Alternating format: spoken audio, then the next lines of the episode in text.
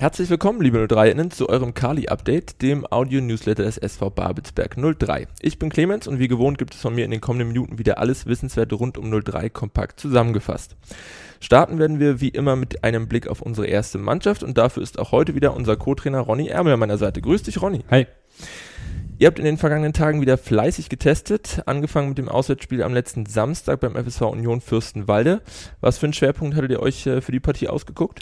Na, wir wussten ja aus der Vorsaison, dass Fürstenwalde immer unter dem neuen Trainer äh, hoch anläuft.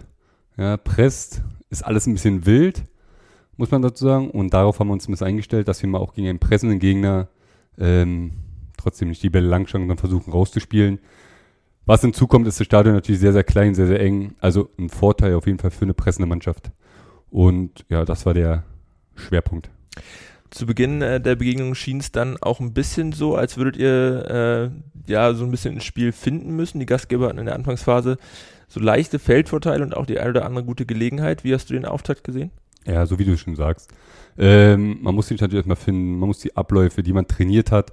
Man kann ja nicht zum Gegner sagen, bitte lauft mal so an, wie wir es trainiert haben ähm, dann ist ja jede Situation ist anders und da muss man sich anpassen. Das haben die Jungs ein bisschen gebraucht, mussten ein bisschen einen Stellschrauben drehen, aber das haben die dann schon gut gemacht.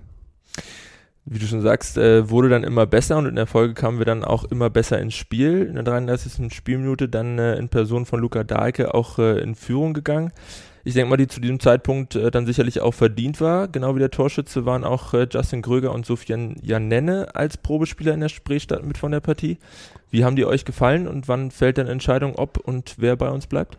Ähm, der Justin Gröger hat einen guten Eindruck hinterlassen. Äh, Jan Jenne, Sofian hat er dann nochmal gestern gespielt. Den wollten wir uns dazu nochmal angucken. Ähm, ja, durchweg war das ein, ein ordentlicher Eindruck. Ähm, und wir wollen uns dann jetzt, äh, wenn wir ins Trainingslager fahren, am Samstag bzw. Sonntag dann eben ja, komplett entscheiden, beziehungsweise den Kader dann noch voll haben. In der Halbzeit äh, habt ihr dann wieder, wie schon gewohnt in den Testspielen, jetzt kräftig durchgewechselt, was vielleicht ein bisschen für kurze Unsortiertheit in unserer Hintermannschaft gesorgt hat. Denn äh, nach einem schnell ausgeführten Eckball in der 56. Spielminute mussten wir dann zunächst mal den Ausgleich hinnehmen. Wie hast du den äh, Gegentreffer gesehen? Ja, so wie du sagst, war auf jeden Fall unsortiert, obwohl es eine klare Zuordnung gibt. Da muss man einfach generell bei Standards Gegner sich eben schnell formieren, ja, bereit sein. Ob der Ball jetzt drin war, also das äh, wage ich ein bisschen zu bezweifeln, weil, ja, keine Ahnung. Weiß nicht, ich habe es von mir aus nicht gesehen. Ich habe gedacht, dass er nicht drin war. Marco meint auch, der ist vor der Linie gewesen. Der Schiri hat anders entschieden. Kennt man ja, ist ja auch sogar in der Regionalliga in Osma passiert. ja, also, ähm, ja, ist okay erinnern wir uns letzte Saison an Daniel Frahn gegen Alk Klinike, wenn mich nicht alles täuscht. Ähm, wir hatten ja auch äh, mit 03 TV eine Torkamera, die äh, Zusammenfassung lege ich euch an der Stelle nochmal ans Herz. Hatten wir eine Torkamera aufgebaut neben dem Tor, die genau äh, das hätte auflösen können, aber leider wurde die vom Torwarttrainer der Fürstenwalder in der Halbzeit äh, umgeschossen. Also gut, wie man so weit daneben schießen kann, sei mal dahingestellt, aber dementsprechend leider davon keine Bilder dass ihr aber auch Eckball könnt, äh, durftet ihr dann nur zwei Minuten später unter Beweis stellen. Nach einer langen Hereingabe von äh, Rico Gladero konnte der Neuzugang Saibo Ibrahimo seinen ersten Treffer für 03 bejubeln. Habt ihr da schon spezielle Standardvarianten ausgearbeitet? Ja, wir haben äh, Standardvarianten, also Standard-Standardvarianten. Ähm, da werden wir aber im Trainingslager auf äh, weiter eingehen, aber erstmal ist wichtig, was wir dann mit dem Ball und gegen den Ball und in den an, ganz anderen Phasen machen. Äh, das ist dann nur Feintuning dann verbuchen wir das mal unter gut gesehen und gut reingeköpft. Im Anschluss dann äh, an die erneute Führung nahm der Druck unsererseits eigentlich äh, stetig immer weiter zu. Zunächst vergaben dann noch Matthias Steinborn, Rico Glado und auch Daoud Irak die ganz gute Chancen, ehe dann Daniel Frahn kurz vor Schluss mit einem Doppelpack das Ergebnis nochmal in die Höhe schrauben konnte. Wie lautet da dein Fazit zur Gesamtpartie? Ja, da, umso länger die Partie dauert, umso mehr haben sich die Jungs dann gefunden und haben das auch rausgespielt, was wir sehen wollten. Äh, wir wollen eben, dass unsere Spieler, dass wir nicht immer alles vorgeben müssen, klar vorm Spiel, aber dass sie auch im Spiel selber Lösungen finden und darauf dann den Gegner reagieren lassen. Ja, das ist eigentlich so das Ziel der ganzen Testspiele. Und das haben sie eben gut gemacht und dann natürlich kann man drei, vier Tore wahrscheinlich mehr schießen. Dann ist jeder ein bisschen glücklicher wahrscheinlich. 25 Tore in den ersten sechs äh, Testspielen. Das war schon mal eine ordentliche Hausnummer. Woran habt ihr dann äh, in den nachfolgenden zwei Tagen über äh, bis zum Test am vergangenen Dienstag dann gegen den BFC Dynamo gearbeitet und was hattet ihr euch für die Partie vorgenommen? Ja, also man darf ja eigentlich nicht vergessen, äh, Dynamo ist der Meister vom letzten Jahr gewesen. Das ist dann mal ein, also ein Härtetest, wo man ungefähr steht, auch für Spieler.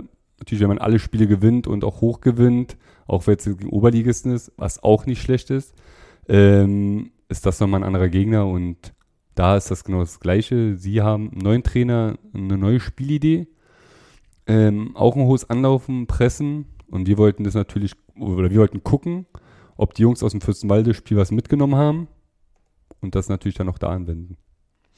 Schauen wir mal äh, aufs Spielgeschehen. Äh, die Gäste legten da von Anfang an mal ein ordentliches Tempo beim Tore-Schießen vor. In der 8., 13. und 34. Spielminute waren äh, die Berliner dann in Person von Christian Beck, Alexander Siebeck, Ex-03er an der Stelle und Cedric Euschen mit einem Treffer zur Stelle. Und als dann erneut Christian Beck mit dem Pausenpfiff noch den vierten Treffer folgen ließ, war das Spiel dann äh, eigentlich so gefühlt schon gelaufen. Nimm uns mal äh, mit in die Fehleranalyse, Ronny. Wie sind dann äh, am Dienstag oder wieso sind wir am Dienstag dann nicht ganz um die Partie gekommen? Ja, weil ähm, wir im, Spielaufbau, was wir ihm dann noch trainiert haben, und ein bisschen der Mut gefehlt hat. Ja, wir haben uns da so ein bisschen die Bälle hergeschoben, dann haben wir das Pressing überspielt, was sie wirklich gut gemacht haben, und dann haben wir wieder zurückgespielt. Das hat man dann auch gegen Hertha schon mal gesehen gehabt. Ja, da hatten wir dann Aufbauspiel raus und wieder zurück. Das ist natürlich Kräfteraum auch für die eigenen Spieler. Und hinzukommen, bei den Toren war immer ein individueller krasser Fehler. Also die Voraussetzung. Ja, das war beim 1-0, beim 2-0 Zweikampf nicht, 3-0 und, und da durchgesprungen. Ja, und eine Regionalligamannschaft äh, mit dem Format, die machen die dann schon mal rein. Und dann kann man auch mal zur Halbzeit viel hinten liegen. Das Fazit ist einfach, dass wir daraus eben lernen müssen, dass wir jetzt auch gesagt haben, okay, ist ja alles schön und gut, dass wir die Spieler vorgewonnen haben. Aber das ist dann der Regionalliga-Alltag. Und um nochmal alles ein bisschen zu beruhigen, das ist auch nur Vorbereitung. Weil wenn ich jetzt so denke, hat Lichtenberg 1 gegen Dynamo gewonnen am Wochenende. Also müsste ja Lichtenberg dann Favorit der Liga sein, wenn man es so sieht. Und wie gesagt, das ist Vorbereitung, man sieht viel, man lernt viel. Und deswegen ähm, sind wir trotzdem frohen Mutes.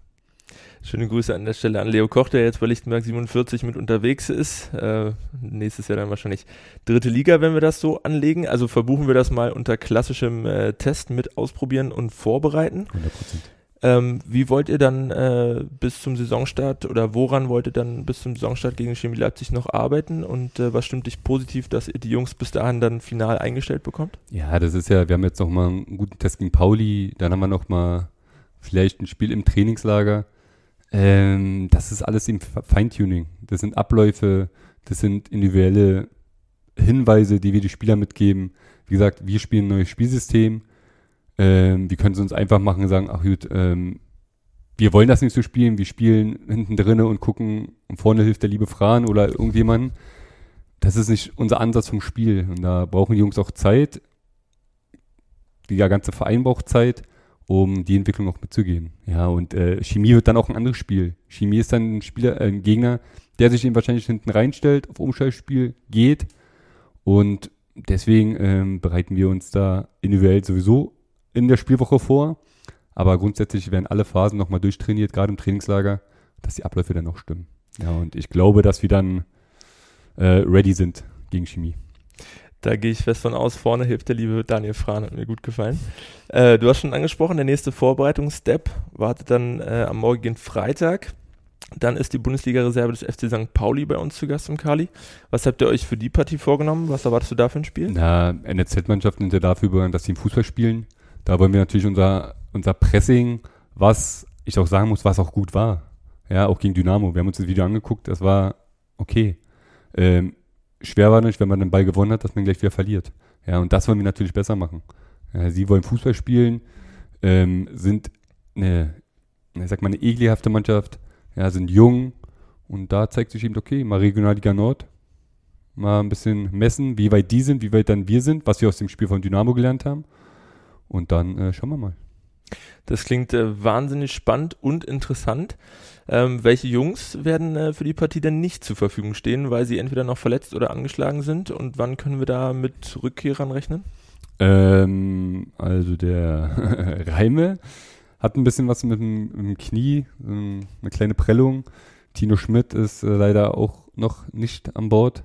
Das wird wahrscheinlich auch noch ein bisschen länger dauern. Ähm, Emo ist, ähm, hat sich, glaube ich, eine kleine Verhärtung, Zerrung geholt. Daud Iraki wird wieder von der Partie sein. Ähm, Habe ich jetzt irgendjemand vergessen? Hm, ach, Matteo wird wieder da sein.